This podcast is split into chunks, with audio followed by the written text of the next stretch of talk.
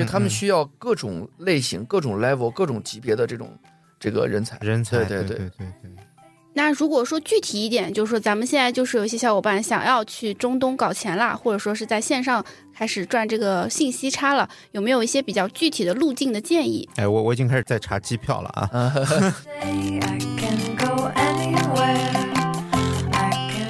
让我想起一件事儿，就是大家知道，就是中国的抖音上流行炫富嘛。我想在阿联酋，大家都是有钱人的地方，他们炫的是什么？其实跟国内差不多吧，但是他们也会有一些特殊的东西，好比说他们可能不会去炫，呃，这个豪车豪表，但他哎，们可能对对对对。对他们，因为很多人会养一个动物啊，啊、这个他们每天早上会在这个沙漠，因为他们毕竟是游牧民族，他们周末经常去沙漠去放那个叫做笋，那我觉得我应该找王子，对不对？是的，是好的，了，然后我就交了很多学费。其实我以迪拜为例，啊迪拜就有一百七十二个王子，但真正掌权的，这么多，对，真正掌权可能只有两个，啊甚至可能只有几个家族。那我们就可能在当地呢，就遇到了各种问题，然后包括当地的小伙伴引荐了一些可能我现在感觉下来应该是不太正确的对人，其实浪费了时间，浪费了金钱，然后我就走了很多弯路。嗯，就让我想到最近网上很火的一个梗，就是你说王子请上车，在迪拜一说就上来一百七十多个。对对对，I can do anything today. I can do anything. 大家好，我是乌素。Hello，大家好，我是 Pocky。今天我们有请到了 Deep Mina 的联合创始人 Alex 来跟大家聊一下关于中东的一个话题。那先请 Alex 跟大家打个招呼，并简单做一下自我介绍吧。Hello，大家好，我是 Alex，呃，非常有幸啊，能跟大家做一个分享。呃，我是今年一月份的时候到了中东，当时其实非常有缘，就是正好带了一个项目过去。但是通过这一年的下来，我发现其实中东我去之前的认知和到了中东之后，我发现存在着巨大的信息差和认知差。然后呢，我们现在在中东呢做了一个平台，叫做 Deep Mina，重点就是帮助中国的企业更好的了解中东，走进中东。我们在中东帮他们去做相关的一些落地的这个具体的一些事情，然后同时呢，我们也反向的给到了中东的一些政府、皇室和主权基金在中国目前发展的一些实际的状况和真实的环境，也帮助让他们更好的了解中国的企业和一些创业者的一个现状，让他们更好的把中东的资金呢走到中国来，然后同时帮助中东的一些企业也更好的来中国发展。明白。啊，关于中东啊，我一直觉得它非常神秘，所以就首先想问一个好奇的问题啊，就是 Alex 创业的时候为什么会选择了中东？就是是有什么样的一个契机？呃，这是一个很好的话题啊。嗯那嗯对于我们这一代八零八五后，可能确定的是说，我们觉得接下来的这个不确定性，呃，我们有很大的这个焦虑感，然后和有很大的压力。那我们就在思考，呃，是不是出海是一个很好的方向？那我当时就看了一下整个东南亚目前的整个大的环境，其实也是非常需要资金去呃发展的。同时呢，我就想了一下，放眼全球啊、符合三个特征：第一个就是跟中国关系好。嗯，第二个就是还在这个持续的这个经济往上走的这个状态里，比较有钱哎，有钱。第三呢，就是我觉得它的整个社会和国家的意识形态，可能跟我们中国存在着比较大的信息差和认知差。因为这个，如果说像欧美国家，其实我们已经非常了解了。其实我觉得那个大的环境其实也已经非常内卷了。那像非洲这样的市场是非常新兴，但是确实我们说直接点，可能就是没钱。他们还没有准备好。对对对对对，嗯所以我就想了半天，可能中东是目前我唯一一个有确定性和不确定性的。就是确定性，就是我们非常清楚，他现在很有钱，嗯经济还在上行，跟国家的关系“一带一路”非常好。然后，并且呢，现在也是这个今年也加入了金砖。那不确定性是，其实我对当地一点都不了解。虽然我以前早些年也是在英国留学的，所以我就觉得这样的一个信息差，可能让我非常愿意去了解它。明白。关于中东，其实我相信在座的很多听友其实也并不是很了解啊，所以我们关于中东先揭开一下它的神秘的面纱。首先就是中东其实它是一个地区，它包含很多不同的国家。那这些不同的国家之间会不会有一些什么比较微妙的差异？对我给大家科普一下，首先这个中东是一个比较大的区域啊，我们从最小的这个范围讲啊，这个叫做 GCC，叫做海合会，有六个港湾国家，这六个港湾国家呢非常的富有啊，分别是这个阿联酋、沙特、巴林、科威特、卡塔尔和阿曼这六个港湾国家啊，非常的富裕，他们大概的这个人均 GDP 达到了八万美金以上，人口的这个数量是将近一个亿左右。然后呢，接下来再往大的这个中东的辐射，我们就讲到传统，包括这个伊朗啊，包括这个黎巴嫩等等等等，这是一个更大的一个区域。我们现在这个平台叫 Deep MENA，MENA 其实是 Middle East and North Africa，就是中东和北非。那这个整个大的这个范围呢，就把整个的这个包括像阿尔及利亚等等一些国家全部都囊括进来了啊，这是一个更大的一个范围。所以其实广义上的这个中东呢，其实是大概包括了十几个国家这样子。哎，我再跟大家讲一下，这个阿联酋其实叫做阿拉伯联合酋长国，是由七个酋长国组成的。可能听过的像阿布扎比、迪拜，这都是其中的一个联合酋长国。当然，它还有沙加、阿芝曼等等哈伊马角等等等等，还有其他的五个可能大家不是特别了解的酋长国这样子。那 Alex，你们会比较关注这些国家当中的哪些呢？呃，其实我觉得就是对于听众小伙伴们，我觉得其实重点关注阿联酋和沙特就好了，因为他们是先行先试者。阿联酋其实大家比较熟知的可能是阿布扎比或者是迪拜啊，可能迪拜更有名。迪拜其实我觉得它就有点像香港和新加坡，其实它已经高度发达比较成熟啊非常成熟，然后国际化非常的发达。而这个沙特目前整个的状态，其实有点像九十年代的深圳，比较年轻，对它非常年轻，并且高速成长，国家又非常有钱，它的人口基数也会比较大，所以我觉得在这个过程中，其实有更多的机会和可能性。哎，这样听下来，如果说要去考察一下的话，可能也会比较先推荐沙特。看不同的产业吧。哦如果我觉得大家都可以，这两个国家其实都去看一看。嗯，确实，在整个发展阶段里面是两个完全不同的阶段，我在做的产业更适合哪个地区？更适合哪个地方？哎没错，没错。刚才也说了中东嘛，他我个人对中东的最初的印象就来自于《大富翁》里的沙龙巴斯嘛，对吧？石油大亨给给人感觉特别有钱，口头禅也就是啊，不就是钱嘛？那么我想问一下 Alex，你去了以后，你了解那边之后，那边的印象和我们的那些刻板印象是不是一样？就真的是土豪特别多，特别爱撒钱？嗯，是这样子的。首先包给讲的其实是对的啊，当地确实是钱非常的多，因为这些年他们凭借着这个石油和黄金的这个盛产这样两个这个核心的这个资源，其实做了很多的这个资源变现啊。确实，当地的皇室家族非常非常的有钱啊。其实大家看到的那些网上的视频，包括迪拜的豪车啊，这些内容其实都是真实的啊。但是呢，其实我给大家普及一个信息，就是在阿联酋，其实当地人口占比只达到百分之八。都是移民是吗？对，其他的剩下百分之九十二的是来自于全世界一百九十三个国家的，它非常的国际化，所以其实你在大街上可能能看到当地的人，其实占比并不高，哪里人都看得到的。但是来到这里来发展的人，呃，有相当比例的人的消费都是非常非常高的，因为这确实是一个高消费的一个场景和国家。我之前听过一个段子，就是中东那边发现了一个穷人，然后好多土豪塞钱给他，给人感觉就是一个游戏的服务器里面那些大佬发现了一个新手玩家，都在不断的帮助他那种感觉。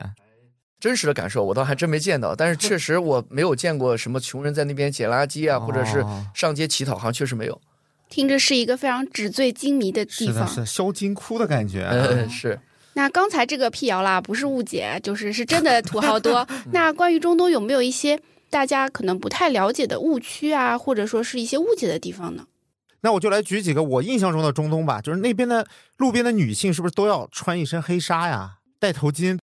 呃，是这样子的，当地的女生呢，因为都要遵循他们整个的这个穆斯林宗教的一些文化，嗯嗯，所以说其实还都是要去穿这个他们的传统服饰纱丽是吧？啊，这是就黑纱。但是其实这里面大家有个误解，其实不只是有黑纱的。嗯。啊、有各种颜色的纱都可以穿的，包括那个很多人大家以为那个白袍其实只有白色，不是的，可以穿各种颜色的，就是服装比较固定，但是皮肤有很多颜色。颜色有很多，哎，没错 没错对。对，然后第二呢，其实呃还有一个特征呢，就是刚刚包给讲到，其实现在在阿联酋，其实因为他们的这个跟全世界的这个高度接轨，嗯很多女生呢，其实她们都工作，啊甚至作为女企业家，哦所以她们其实去宗教化的这个特征性非常明确。明白一个典型的特征就是，她们很多时候都是不戴这个这个面纱的面纱的。嗯对对对对对，那还有一点就是，你也说了，他们是穆斯林国家嘛，嗯，那么饮食这个是不能吃猪肉，那么还有就是他们能饮酒吗？因为我知道好像对饮酒也是有限制的。啊，这个其实也挺有意思的。很多人都以为在阿联酋是喝不到酒的，就是我可以很负责任跟大家讲，就是迪拜其实就跟我们生活在上海其实是一样的。哦啊，任何地方它都是可以买到酒的，因为它已经高度的这个发达，并且它已经非常的国际化和全球化了。明白了，明白了，但想想当地人只有占那么点儿，对吧？大部分人其实是 百分之九十二得喝呀，对吧？对对对是的，是的。关于中东的一些简单的介绍，我们可能就先进行到这里。接下来就是一个大家会比较关心的问题啊，就是关于中东现在的一个商业和经济的发展情况。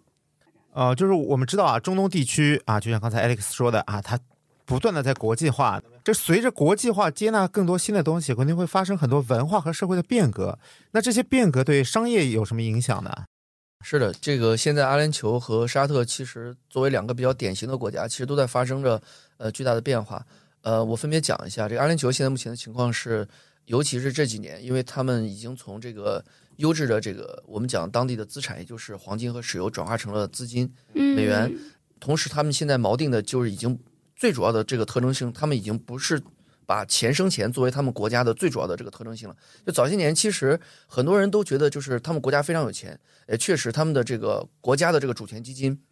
整个中东港湾的国家主权基金大概有三点七万亿美金哇这，个体量。那其实这个我以阿布扎比为例，阿布扎比的当地有比较大的两家主权基金，大概控制着一点七万亿美金的这么一个体量。其实他们很早就是在做类似于像红杉啊、高瓴这样的这个 LP，其实早些年就一直在做钱生钱的事儿。但是现在发生的这个特征变化，是因为中东现在已经深刻意识到了，其实他们已经经历过这个过程了。他们希望未来能拿着这些资金去获得更多的人才和更多的企业，让中东的这些品牌能在国际上更有影响力。这里我发现一件很有趣的事情，我感觉中东其实是跳过了一个步骤，直接进入了下一个环节。因为传统的国家，我们知道可能是先会经历人才，然后传统行业的蓬勃发展，嗯，最后再变成钱生钱的这个过程。嗯感觉中东是反过来的，他先经历了钱生钱，然后再去寻找之前的那一部分。没，错，因为他们国家具有天然的这些矿产资源，这个包括尤其像这个沙特、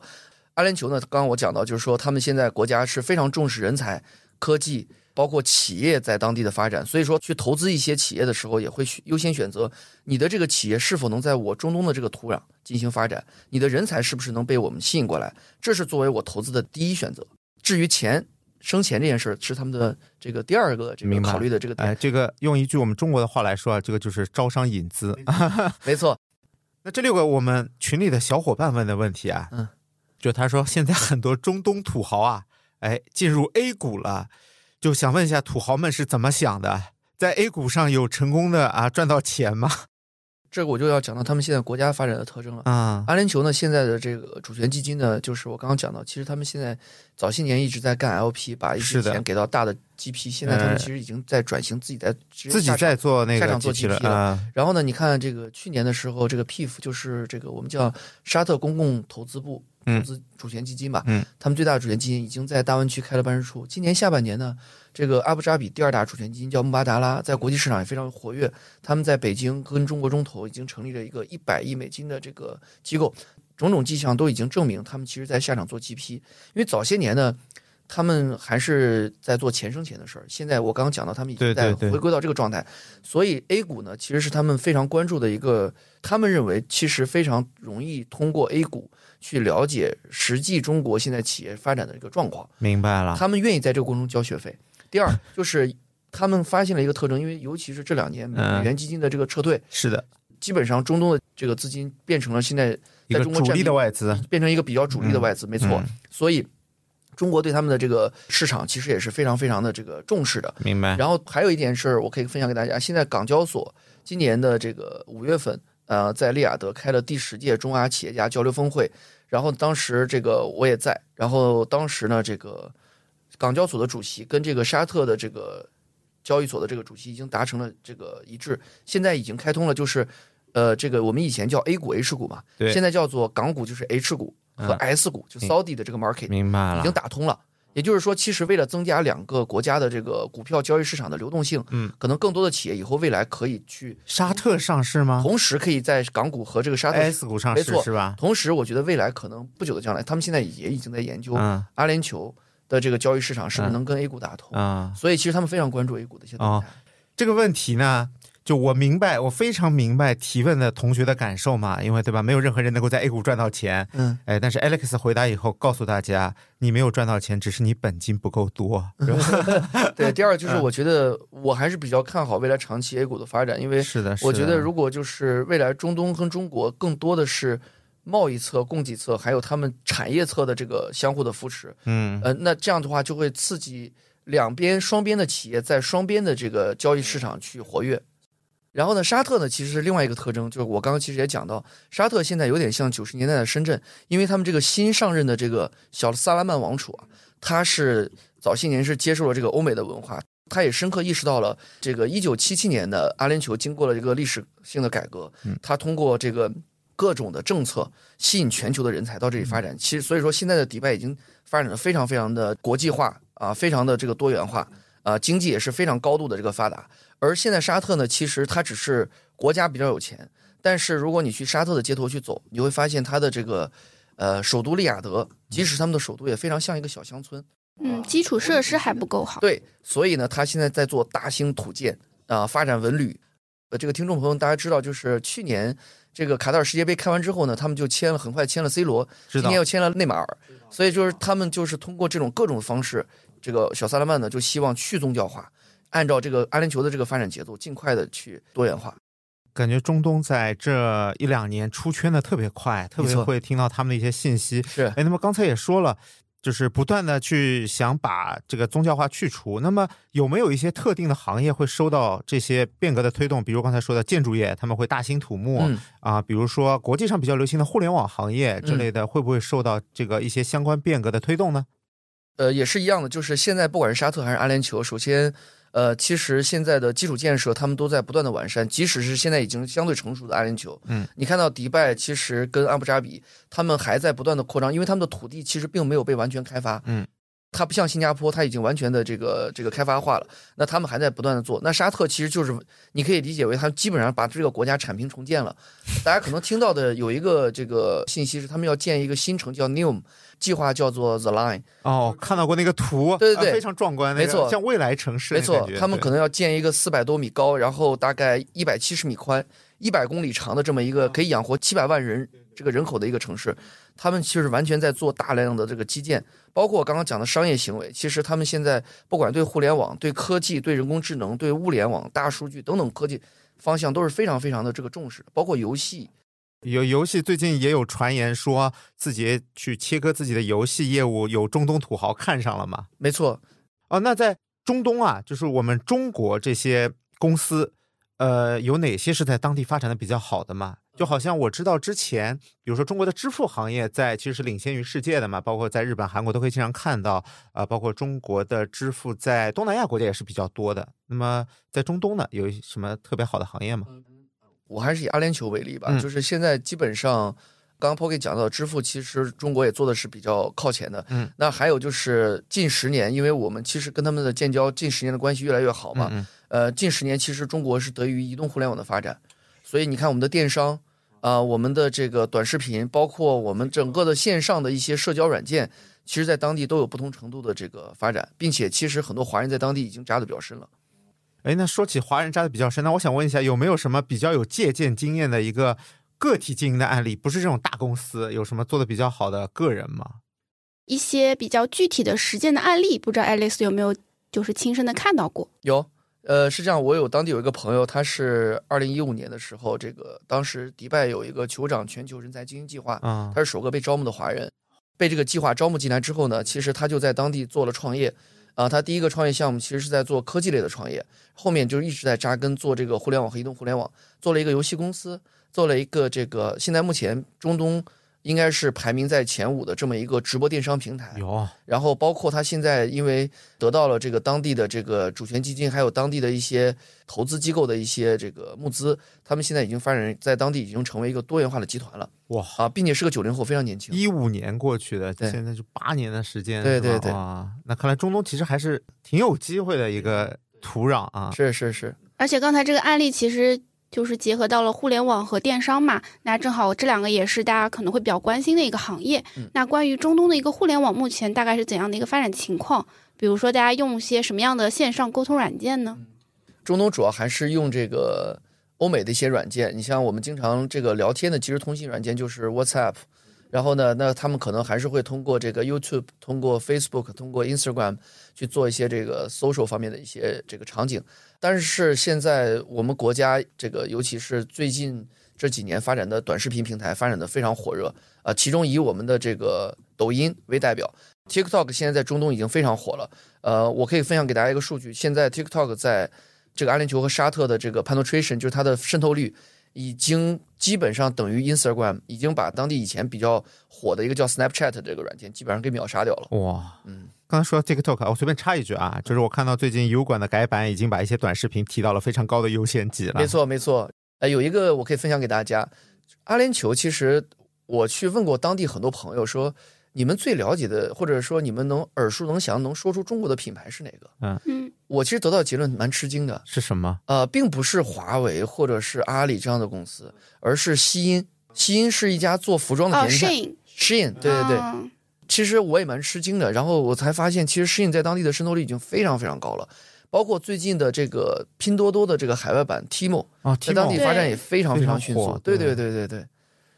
因为当地的印度人口是非常高的，阿联酋的印度人口是占到第一的百分之二十八。对对对，所以他们可能会也会买一些淘一些这种货。明白了。而现在我们国内内卷的这些这个电商平台，在当地是非常非常有竞争力的。让我想起一件事儿，就是大家知道，就是中国的抖音上流行炫富嘛。我想在阿联酋，大家都是有钱人的地方，他们炫的是什么？其实跟国内差不多吧，但是他们也会有一些特殊的东西，好比说他们可能不会去炫，呃，这个豪车豪表，但他哎，们可能、对对对对对他们，因为很多人会养一个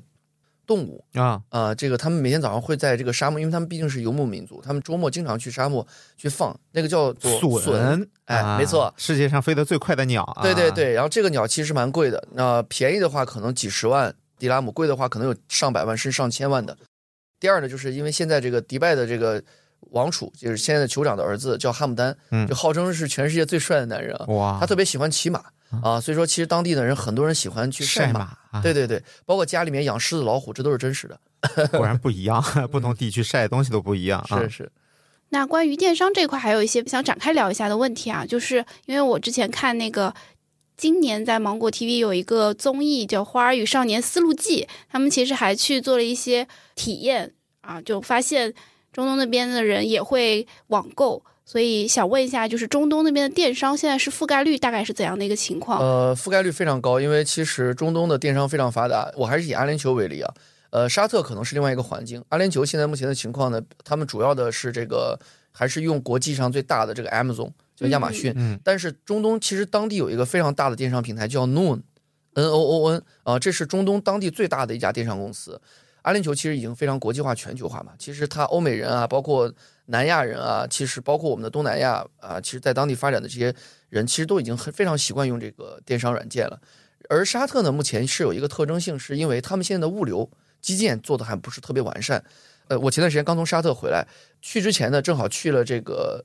TikTok 中东的总部，我跟他们的运营交流了一下，我发现，呃，现在目前他们其实在沙特已经开了小黄车，但是他们有一个问题，什么问题呢？物流是吗？不是物流，其实物流问题还不是最大的，当然基建跟物流存在着一定的问题，但最大的问题是他们当地的门牌号不是特别清楚。哦，明白了，送不到，送不到，啊这最后一公里找不到这个人，对，找不到这户，对对对对对，这个其实就是你一开始说的基建没做好嘛。对对吧对对，所以我觉得其实沙特现在目前的核心机就会还是在基建和文旅。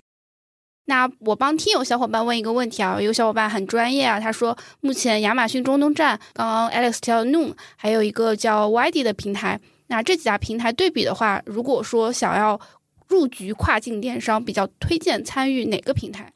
首先是从渗透率来说，其实当然这个亚马逊像这个亚马逊和 Noon 在当地的渗透率肯定是最大的。嗯就是我建议，如果大家要是想进入到这个电商的当地的这个市场的发展的话，还是从优先从这两个大平台，因为他们的规范制度、整个流程非常标准化。第二就是你更容易了解当地实际真实的用户数据和用户场景。嗯，明白。因为量够大是吧？对对，量够大，嗯是的。好的，那关于他们的就是消费品类上的话，有没有一些比较典型的特征？比如说，是不是电子产品的消费量会比较大？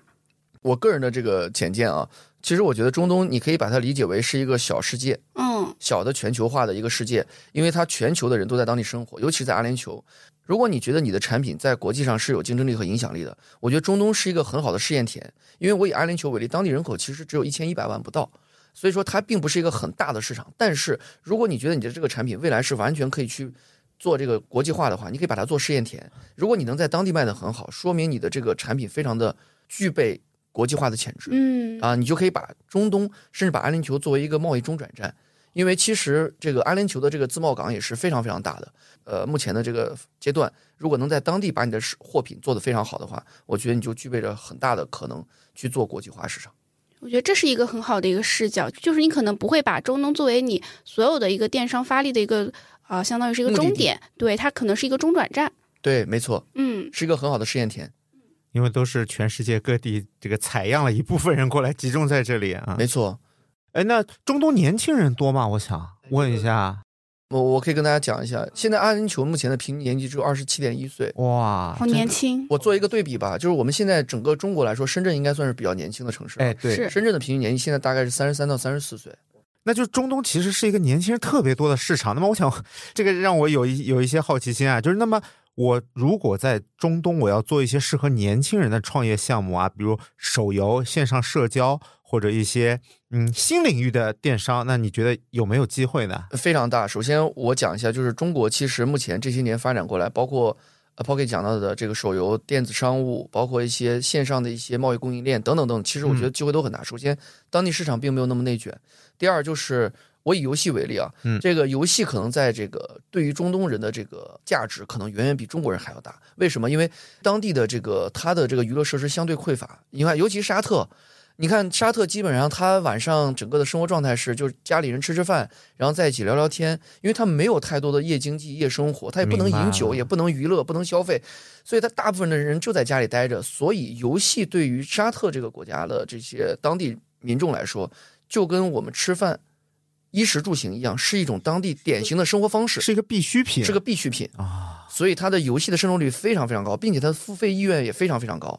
他晚上没地方花钱啊，对吧？难受，对，呃，所以游戏就成为一个典型的特征场景，包括电子商务啊，他没事儿就去逛淘宝。呃，你像有些这个大家可能知道，穆斯林国家是有些是可以娶四个老婆的哦，他得买四份儿啊，啊，对对对，口红啊、衣服他都得买四份儿，对对没错哎呦，我这个啊真的是学到了，学到了。对对对，听了这期的朋友啊，受益匪浅。哎，那么还有就是一些智能穿戴领域呢，嗯，中东会有这方面的需求吗？就比如电子手表啊、电子眼镜这些。有。其实呃，我以阿联酋为例的话，当地的这个其实生活的人口主要是一些像印度的中产，包括欧美的这些高管啊、所以他们对于这种科技类的。对于这种前沿科技类的这种产品，先行先试的这个状态是比较特征性是比较明显的。明白了。所以说，如果是大家是做这种前沿科技的这个创业的小伙伴，我觉得可以把它作为一个试验田。典型的其实就是大疆啊，大疆的当地发展其实就非常好。明白了，明白了。对对对，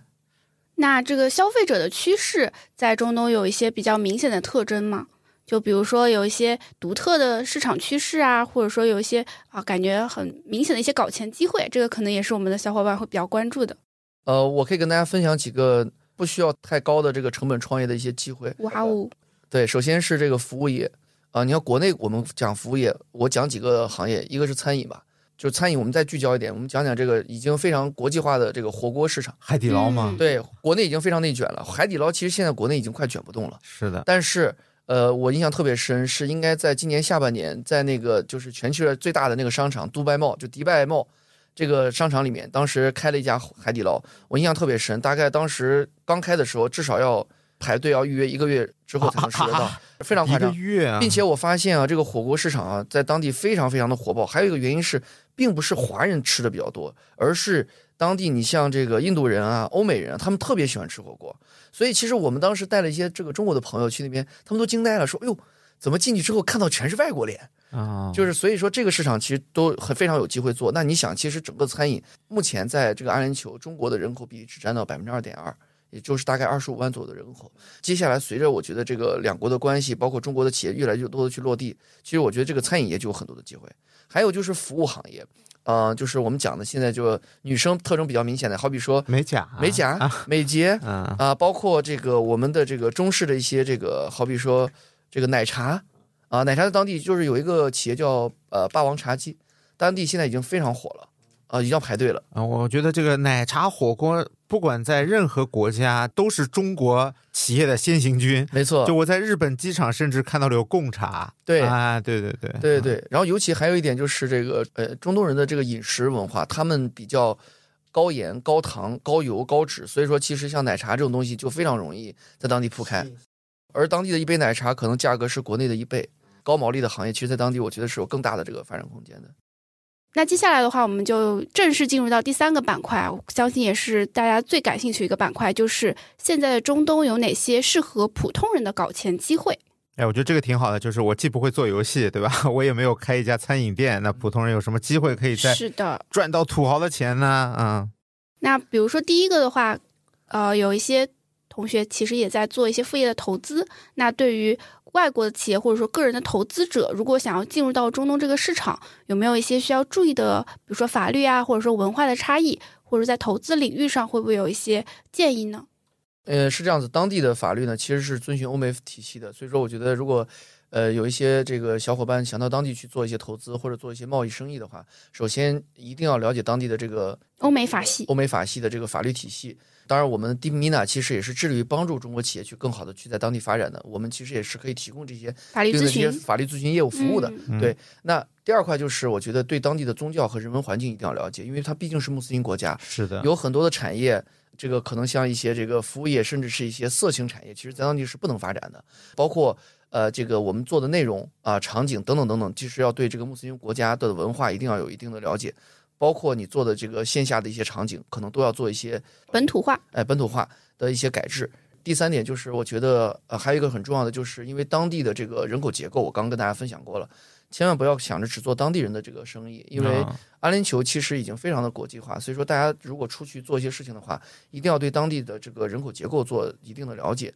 当地其实占比最高的其实是印度人和巴基斯坦人，大概将近百分之五十，然后剩下的是周边的这些港湾国家，以及这个现在目前增速非常猛的这个俄罗斯人，因为俄乌战争的原因，很多俄罗斯到那边去了，然后再加上是欧美人，其实我们中国人在当地的占比是非常低的。二点几嘛？你刚才说，哎，对，所以说其实我觉得很重要的就是你要了解当地的人口结构，结合你自己的产业是不是符合这些人的这个消费习惯，在国际发展。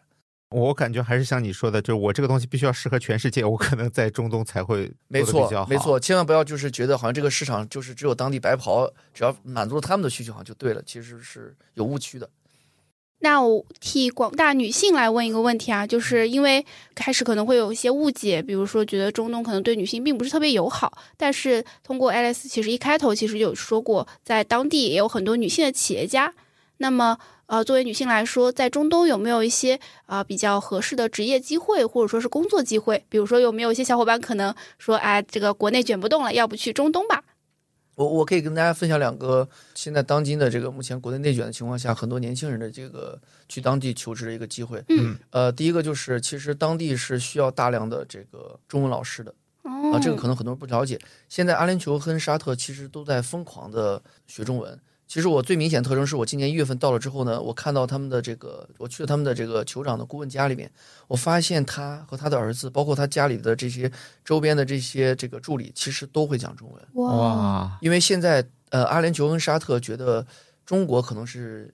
下一个美国啊，他在国际地位的这个状态，所以他们呃，沙特明年要求中小学已经把中文纳入必修课了。哇，所以我觉得其实可能对于这个，尤其是阿联酋，对于这个在线的一些小伙伴，如果你们的英文足够好，在当地是可以做一些交流的话，其实我觉得去在当地做一些翻译或做一些教中文的这种课件，甚至做一些内容上的创业，我觉得都是非常好呃的。那当地的官方语言是什么呢？是他们有自己的语言，还是以英语作为官方语言？就如果我要教他中文的话，我得懂他的语言吗？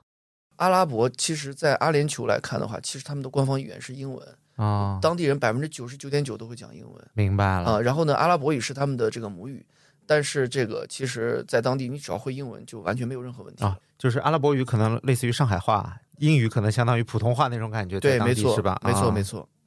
对于英语的重要性啊，咱们今天这期啊又大大的强调了。又强调了一次。对对对。嗯然后另外呢，其实还有一个机会，就是我觉得在当地其实是可以做一些这个，呃，如果是大家在做律师，国内现在这几个行业非常卷了，像律师行业，包括猎头行业。啊、招聘行业其实都非常内卷，但是因为现在国内其实大部分都在裁员，是的包，括企业其实发展都非常内耗，而其实我觉得接下来伴随着就是可能更多的中国企业或者说以中国为首的这个周边的一些国家，其实会到呃中东去发展，因为它还有增量，所以其实相关的这些尤其是中国企业到了当地之后，它的法律的这个支撑，包括这个人才的需求，其实是非常大的。嗯，感觉特别适合那些中台行业，没错，对吧？就这些你刚才说的猎头啊，这些其实都是中台行业嘛，我去促进两方的一个合作。哎对对对，那我问一嘴啊，就是我这种可能就是我不太想去到这么远的一个嗯地方，嗯那有没有什么远程的岗位，比如设计师、程序员，他其实是可以在网上进行一个办公和协同操作的？那么这样的工作机会会有吗？有有非常多，因为当地其实现在的我刚刚讲的第一个移动互联网还在往上发展，嗯因为他们现在还有红利，嗯包括其实他们的这个细分领域的一些软件，其实我觉得还是没有做到足够好的，跟国内比肯定是，那是对对对，还有国内太很大的机会卷。了。对，所以说你像技术类、产品、产品经理类的，这个我觉得都是有机会的。第二个就是我们线上其实可以做大量内容的创作，因为你看。呃，中东人现在非常想了解中国，他们也在学中文。那前段时间我跟我一个 B 站的朋友就在交流，我说你们是不是可以在中东更多的去做一些这个内容上的这个触角？因为你们本身影响了两亿的这个中国人民嘛。嗯嗯嗯，其实你们在上面有很多好的中文内容，是不是可以把这些内容平行的搬到中东去？就是加个字幕啊，或者做一些本土化的翻译，没错，这样的话，啊其实我觉得这个当地的这个，包括教当地人学中文，其实也可以通过线上的方式来哎去教。这个是我们乌苏老师擅长的课程类的就来了，没错，没错，嗯我觉得这这其实都是有机会的。嗯嗯还有一大块就是跨境电商，现在也非常火。嗯因为我今年还去了义乌去看了一下，然后据说义乌现在就是国内的小中东的感觉，而且义乌当地的真的是你出去街上你都看不见几个中国人，都 都是中东人。义乌有全中国最好的中东菜，对，没错啊，我吃了三家。Alex 可以跟大家介绍一下，为什么义乌现在是有聚集了这么多的中东人？那首先是这样子的，就是我拆解一下，在阿联酋这个当地发展比较好的华人，可能有三类，其中比例最大的第一类华人就是我们叫俗称的老迪拜，在当地的华人人口占比最高，他们其实是很早就去了，对很早就。去了。你知道，其实中国人其实最大的特征性就是像义乌啊、温州这帮人先对行先试，对对对对走得比较快，是而他们最早的也是把这些小商品带到了中东，啊所以中东对中国的印象，第一批也是义乌人带来的这个客观印象，所以说他们反向的也比较了解中国这方面比较强，所以他们反向就先到了这个明白了去发，展就是义乌的人把商品带过去，他们就问这个人你是哪儿的，对吧？带哎，来这对，你们些商品，在做什么？哎，他们对中国的印象就觉得哦，中国就是一个大的制造大义乌国，哎，对对对对就是个大义乌，没错嗯没错。那义乌这些小商品有哪些在中东是啊比较有竞争力的，或者中东人民比较喜欢义乌生产的哪些东西呢？其实是可以分成两块。义乌呢，其实这些商品到现在在当地其实都做得非常好。你包括传统的服饰、箱包，因为阿联酋它是不做任何内产的，因为它是个沙漠国家，它没有什么东西是在当地能制造出来的。对，所以它都要全世界做。所以义乌呢，其实你包括中国，因为是个制造大国，所以说你包括小到就是这个一个手机壳，大到一面国旗，一个小电扇。啊、当然大到我们的这个衣食住行相关的一些场景，其实我觉得在当地都是非常有竞争力的，啊，然后第二呢，就是我觉得除了义乌之外呢，其实中国现在有一些我们叫新国货，嗯其实我觉得在当地也有很很好的发展。你像茶饮，包括中国的一些预制菜，啊，熟食，其实，在当地我觉得都是，当然你可能当地人就是穆斯林，因为一些原因，他不吃这个是的，是的，是的。但是其他的这些场景其实都是存在的。所以我觉得有一些新兴创业的机会，就包括不只是说这个义乌的商品了，可能像我们中国现在做的，呃，好比说我们类似于像莱芬这样的这个呃，电吹风、电吹风牙刷，啊、对各种三 C 的这种产品，因为中国其实这种小的这种三 C 产品，其实在当地是我觉得非非常有竞争力的啊非常有竞争力。从你刚才说的这些产品里，我总结了几点。首先就是中国品牌有个特点，就是它高性价比。没错，莱芬，比如说它对标的是呃那个戴森嘛，对吧？但是它性价比更高。还有就是一些方便快捷的东西，因为你也说了，当地可能呃人工成本可能会高很多，所以预制菜可能会在当地比较受欢迎，是这样吗？是就是说可能对你好比说你做一个餐厅的话，啊你的这个对整个成本会比较高。对啊，成本高嘛。对对对，啊然后包括就是我觉得当地的这个人口，你像印度人啊，当地人口比较高，他们也是极致追求性价比的。嗯对啊，那预制菜这种就会在当地更受欢迎，没错没错快餐之类的啊啊。包括鞋服、箱包这一类的这个产品，我觉得其实中国已经内卷的不能行了。其实，在当地我觉得都是有非常好的机会。哎，我感觉找到机会了呀，是吧？哎，我是设计师，我也可以远程办公。哎，正好讲到设计师，其实也非常有意思，因为沙特现在呢，我前段时间正好有一个真实的案例，我朋友就跟我说，他大概需要几百名这个设计师。几百名设计师，，没错为什么？啊因为沙特现在在整个大型土建的过程中，它需要建商场、建教育、做教育、做医疗、现在目前利雅得的人口是八百万，他们希望未来的七年可以再增加八百万人口。他们有大概四百万套房子的空缺。那像这种啊建筑的设计，包括一些小的一些企业的设计等等等等，我感觉它就好像是好多年前的海南，没错，对吧？对啊，各种人才都特别稀缺，然后成长的又特别快。没错。嗯所以他们嗯需要各种类型、各种 level、各种级别的这种这个人才。人才，对对对对对对。那如果说具体一点，就是说咱们现在就是有一些小伙伴想要去中东搞钱啦，或者说是在线上开始赚这个信息差了，有没有一些比较具体的路径的建议？哎，我我已经开始在查机票了啊。啊，首先我觉得我这个打个小广告，首先我觉得大家可以去关注我们 Deep Mina 在国内的这个微信的公众号啊，也可以关注我们接下来上线的一档节目，呃，叫《掘金中东》啊，我们的微信公众号叫做“看中东”。其实我们目前致力于就是在消灭这个信息差。嗯我觉得去的小伙伴，我给大家两点建议。第一点，去之前一定要搞清楚真实的中东到底是什么样子的，然后呢，去结合我刚刚讲的几个特征，不要去盲目的去往那边走。第二呢，我觉得如果大家真正想去当地发展呢，其实也要找对当地的这个相关一系列的这个配套服务的一些合作商。因为我其实今年上半年就交了很多学费嗯啊，因为我举个例子，当地我们当时想，诶，做一个比较大的这个产业落地的话，我们肯定是觉得当地是皇室嘛，那我觉得我应该找王子，对不对？是的，是好的。然后我就交了很多学费。其实我以迪拜为例，嗯迪拜就有一百七十二个王子，但真正掌权的，这么多，对，真正掌权可能只有两个，啊甚至可能只有几个家族。那我们就可能在当地呢，就遇到了各种问题，然后包括当地的小伙伴引荐了一些可能我现在感觉下来应该是不太正确的对人，其实浪费了时间，浪费了金钱，就是我就走了很多弯路。嗯，就让我想到最近网上很火的一个梗，就是你说王子请上车，在迪拜一说就上来一百七十多个。对对对对对对，所以说我觉得就是现在在当地，其实呃很多中国人过去其实是走了很多坑，包括其实我自己本人也交了很多学费，所以我觉得建议大家是第一是搞清楚当地的这个社会环境、人文环境，第二点就是我觉得多关注一些真正有价值的资讯和内容，了解清楚当地到底是什么样的情况，然后呢再可以。去做一些这个商旅考察啊，当然我们也可以提供这样的服务啊，就是我们可以带着大家一起过去看一看，去中东游学，对，去中东去走一走，商旅考察，去真正的走到这个土壤，去感受一下这个地方，然后最终呢，再找到专业的合作伙伴和机构，去帮助你产生你的企业真正一系列的这个服务和落地。嗯，明白了。明是的，，关于这个点，我又想起来我去义乌的一个经历啊，就是因为义乌是小中东嘛，所以这边简单分享一下。就是刚刚 Pocky 其实也有问到，就是有一些就是什么样的商品是可能是在海外比较受欢迎的，这个就非常的反认知啊。现在义乌其实主要的市场就是在海外的，它现在基本上都不做内销，可能外销内销整体是七三开的一个比例吧。所以看义乌的商品卖得好的情况，其实就能大概判断在中东或者在整个国际市场上哪些商品是比较卖得好的。然后有一个让我印象非常深刻的一个点，就是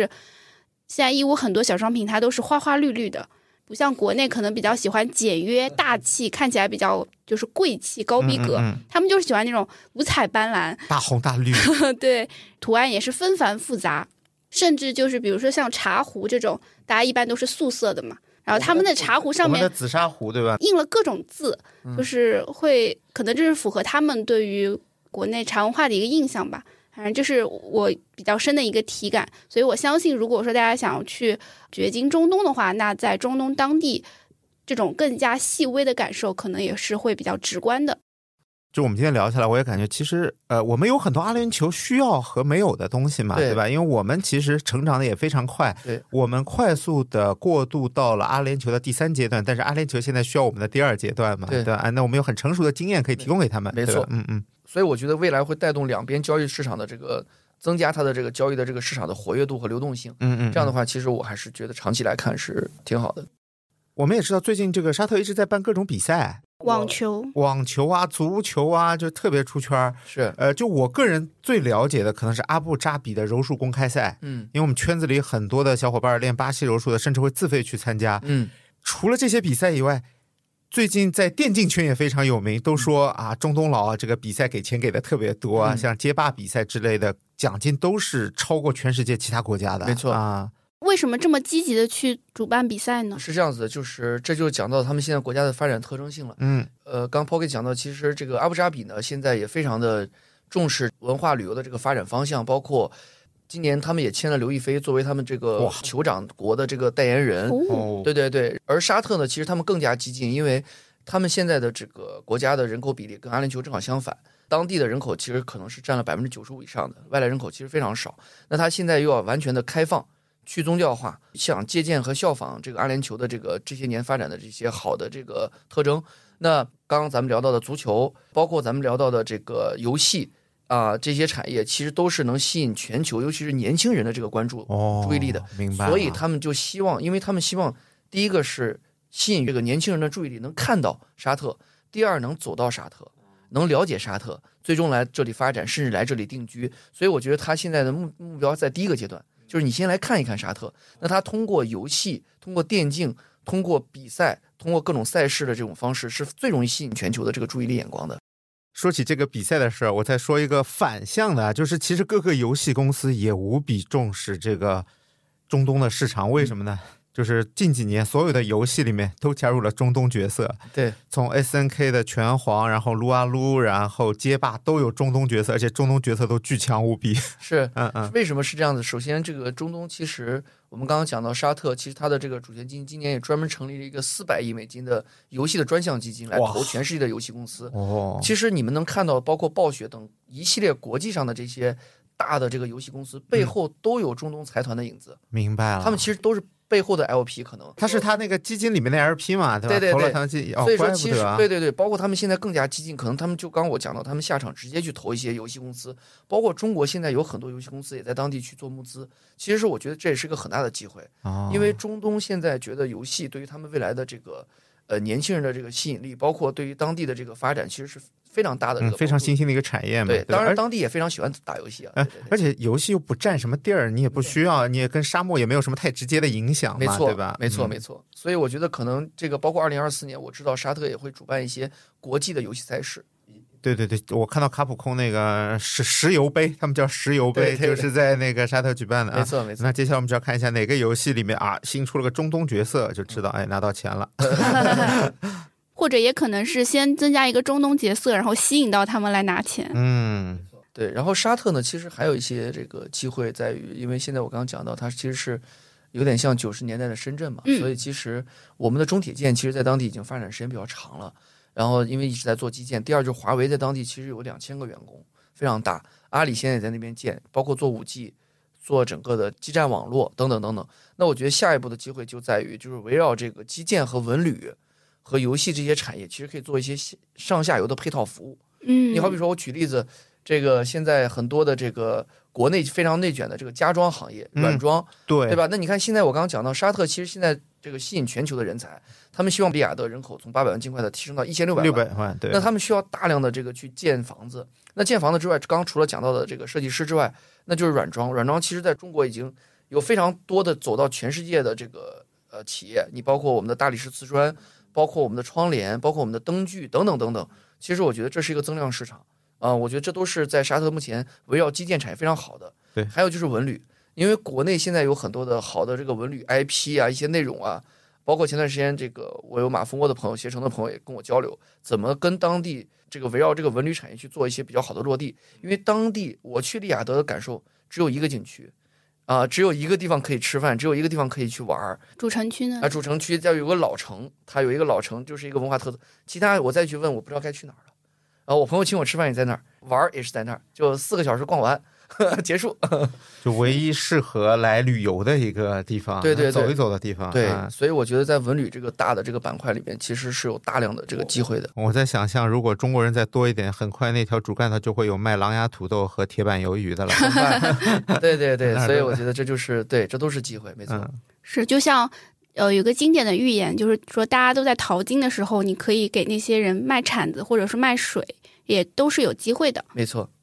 那正好就可以说到，如果想要去中东旅行，或者说以考察的名义去旅行，那有没有一些比较推荐的国家？呃，首先是这样，就是呃，我觉得阿联酋跟沙特现在对中国非常的开放。嗯阿联酋是落地签嘛，啊、就是免签嗯三十天。沙特呢，其实就是大家就是登录他们的网站，五分钟做一个电子签，很快就出来了。哇，所以其实。首先过去是非常容易的一件事情。第二就是我觉得不管是做这个旅游还是做商旅考察的话，我觉得我还是优先推荐大家首先到阿联酋去走一走，因为它的这个呃环境它的整个的基础建设，包括它提供的这个旅游的这个基础的所有的配套是比较完善的，比较成熟。对，那同时我觉得，如果大家愿意去看一看这个，呃，沙特是一个比较典型的穆斯林宗教的这个主权国，然后包括圣城麦加也在那边，所以说其实它的这个宗教文化、历史文化的这个特征性还是比较明确的。呃，我觉得大家如果去游玩的话，其实也可以去沙特去看一看。呃，第二点呢，就是说，如果大家是往商业方向去发展的话，我觉得阿联酋是一个，我刚讲，其实有点像一个小世界。呃，其实我觉得你到这里，其实可以看到跟全世界各地的这个企业打交道非常好的一个一个中转站和一个这个中间环节吧。那同时也是一个连接全世界各个国家这个政商人脉关系很好的一个枢纽。嗯，那沙特呢，其实它就是一个我刚刚讲冉冉升起的一个中东的一个潜在发展机会巨大的一个未开化的一个状态。嗯，我是觉得未来很有机会，沙特会全面超越阿联酋的发展，冉冉升起的一个新兴新兴。就沙特的命运齿轮缓缓开始转动啊。对对对，如果说想要看中东的现在的话，可能去阿联酋；想要看中东未来的话，可以去沙特。对嗯，那关于旅行的话，有没有一些比较容易踩坑的地方？纯旅游的话，其实我倒觉得现在都比较成熟了。就是大家其实通过一些旅行网站，或者其实我觉得关注的这些信息，基本上都很好。有一点就是，我觉得还是去之前呢，关注一下呃宗教文化相关的一些信息嗯，啊。你像沙特，你过去的话，你至少要穿长裤子啊，可能早些年你还要穿长袖，长袍啊但现在呢，其实不需要了。啊，啊，但是就是说，我觉得有一些这个基础的一些这个对宗教的了解还是是的，女孩子的话不要穿超短裙，对吧？至少得过膝。没错，没错。尤其你去他们的像这个阿布扎比的这个清真寺，到一些特殊环境的时候，还是要了解一些这个文化的东西。呃，我补充一下，其实我这里也给这个阿联酋打个广告啊。其实我觉得像阿布扎比，其实大家有很多地方不是很清楚，他们其实我觉得玩的东西非常非常多，海洋世界做的非常漂亮。然后他们还有这个这个法拉利的这个主题公园，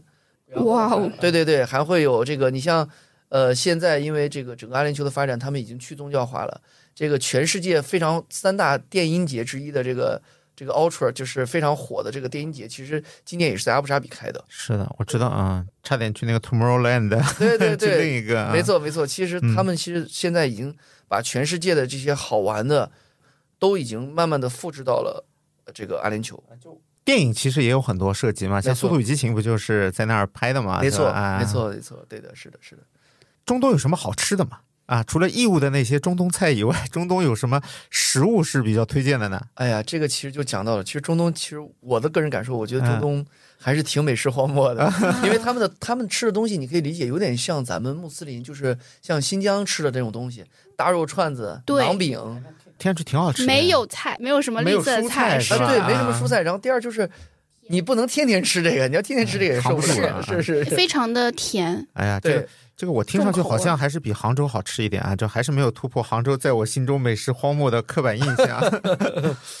那最后的话，可能问一个比较犀利的问题啊，因为我们今天听了很多关于中东的一些故事，很想知道镜像问题，就是中东人现在对于中国人有没有一些什么刻板印象，或者说比较好的一些印象？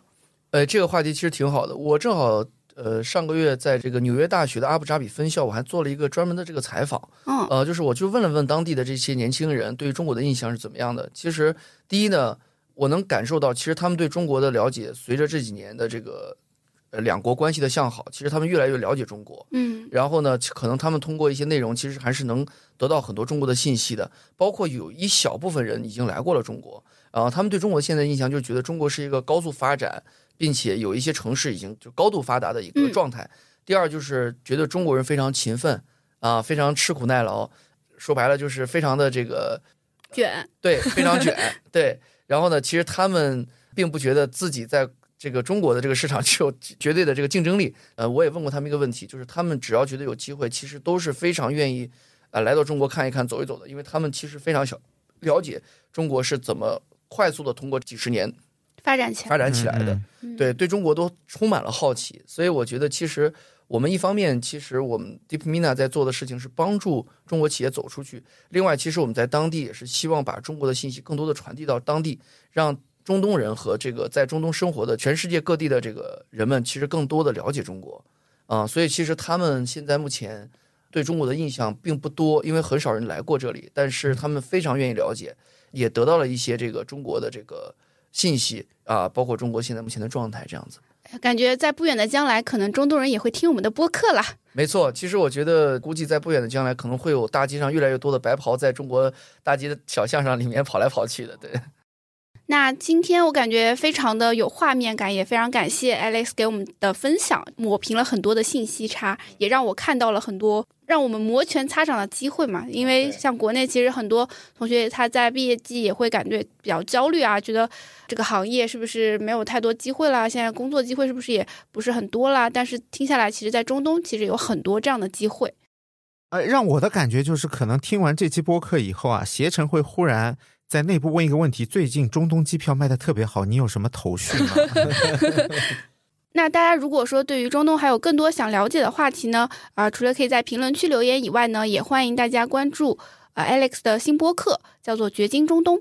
对，呃，欢迎各位小伙伴，呃，如果真的对中东感兴趣，或者是有一些具象化的问题，甚至是有一些想落地的一些具体的这个内容的话，都可以关注我们新的这个播客，叫《掘金中东》。然后我们接下来会采访在当地发展比较好的一些企业家，让各位听众小伙伴在各个细分产业里面了解到更深刻洞见的一些资讯内容。嗯，嗯，好的，那我们今天这期的节目就到这里，感谢大家的收听，大家拜拜。大家拜拜。拜拜。